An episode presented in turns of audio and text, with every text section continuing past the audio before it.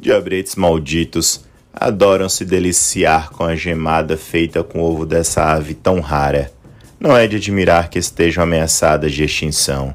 Se aproveitam da ausência dos donos enquanto procuram comida para saquear o ninho e se banquetear com a futura prole. O pica-pau do alvorecer é uma ave mítica responsável por manter o equilíbrio entre chuva e seca. Sem ela, uma catástrofe eminente. Mas vejam só essas pragas, não dão valor a nada, nem à própria vida. Foram surpreendidos pela mãe que voltou ao ninho mais cedo. Fugiram? Claro que não. Iniciaram a provocação que nos trouxe até aqui. Seria cômico não fosse a sobrevivência de uma espécie.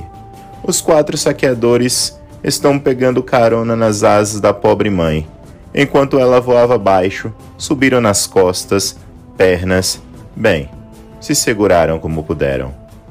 A ave sacudiu, fez piruetas, se livrou do que estava nas asas, quando, em um voo rasante, fechou e abriu as asas. O pequeno diabrete em suas costas depenava a pobre criatura.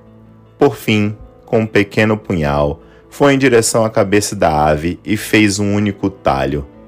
O pássaro caiu, levando consigo os outros dois, mas o que desferiu o ataque se aconchegou nas penas do animal e teve um impacto amortecido.